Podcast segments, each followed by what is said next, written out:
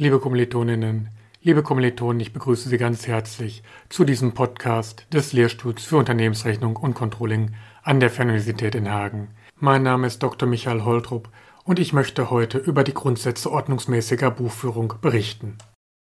Wenn wir über die Grundsätze ordnungsgemäßer Buchführung sprechen, müssen wir als erstes fragen, was versteht man unter diesen Grundsätzen und als zweites, wo kommen die GOB überhaupt her, beziehungsweise wie sind sie entstanden.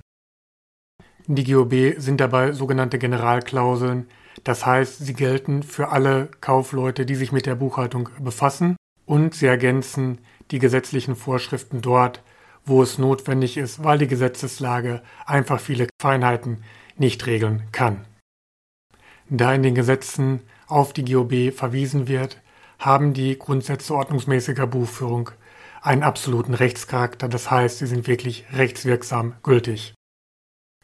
Bei der Entstehung der Grundsätze ordnungsmäßiger Buchführung kann man von zwei ja, Entstehungsrichtungen ausgehen, und zwar sind das zwei Methoden, einmal die induktive Methode und einmal die deduktive Methode. Die induktive Methode kann dabei als eine Art von Gewohnheitsrecht der guten und ordentlichen Kaufleute verstanden werden. Das heißt, das Gewohnheitsrecht, wie sie bestimmte Sachverhalte auslegen, wird auch wirklich zu tatsächlichem verpflichtenden Recht für alle Kaufleute, solange das, was sie dort tun, rechtmäßig ist. Die deduktive Methode hingegen versucht, richtige Auslegungsformen dadurch zu finden, dass durch gedankliches Ableiten von richtig und falsch versucht wird, entsprechende Grundsätze zu formulieren. Die Grundsätze ordnungsmäßiger Buchführung umfassen den Grundsatz der Wahrheit, der Klarheit, der Vorsicht und der Wirtschaftlichkeit. Der Grundsatz der Wahrheit besagt, dass alle Vermögensgegenstände und Geschäftsvorfälle vollständig und wahrheitsgemäß dargestellt werden müssen.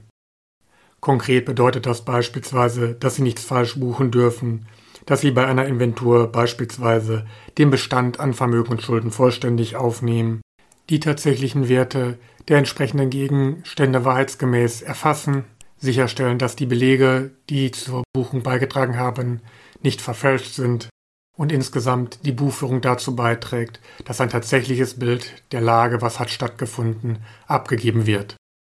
Der Grundsatz der Klarheit besagt, dass die Buchungen so dargestellt werden müssen, dass sie übersichtlich und verständlich sind, so dass ein Kaufmann oder ein sachverständiger Dritter ohne große Schwierigkeiten und in angemessener Zeit einen Einblick in die Vermögens- und Ertragslage des Unternehmens erhalten kann. Der Grundsatz der Vorsicht besagt, dass mögliche Wertverluste und Risiken vollständig erfasst werden müssen, auch wenn sie vielleicht noch nicht eingetreten sind. Im Zweifel müssen Vermögenswerte eher niedrig als hoch angesetzt werden, Verbindlichkeiten und Risiken eher hoch als niedrig angesetzt werden.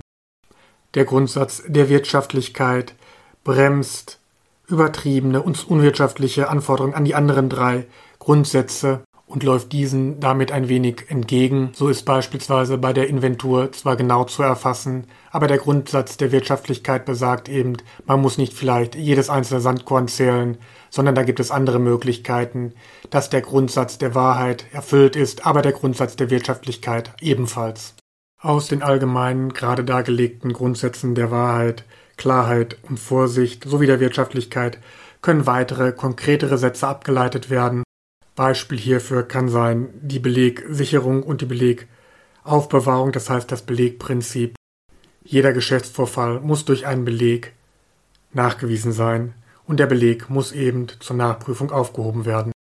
Ebenfalls ein abgeleiteter Satz ist das Vollständigkeitsprinzip, das sagt, dass alle Buchungen und Bücher, seien sie elektronisch oder in tatsächlicher Form, vollständig sein müssen. Das Abgrenzungsprinzip, das heißt, Sachlich und zeitlich müssen die Buchungen korrekt sein. Das Gliederungsprinzip, das im Prinzip sagt, Sachverhalte müssen übersichtlich gegliedert werden, sodass sie nachvollziehbar sind. Das Saldierungsverbot, das heißt, Sie dürfen nicht den Saldo eines Kontos mit dem Saldo eines anderen Kontos verrechnen. Und die Einhaltung der Bewertungsgrundsätze, das heißt, Sie dürfen nicht nach Gusto bewerten, sondern es müssen bestimmte Grundsätze einheitlich bei der Bewertung von Vermögensgegenständen und Schulden eingehalten werden. Das waren die grundlegenden Inhalte zu den Grundsätzen ordnungsmäßiger Buchführung. Ich möchte Ihnen empfehlen, das entsprechende Kapitel in der Kurseinheit 2 nochmal zu repetieren.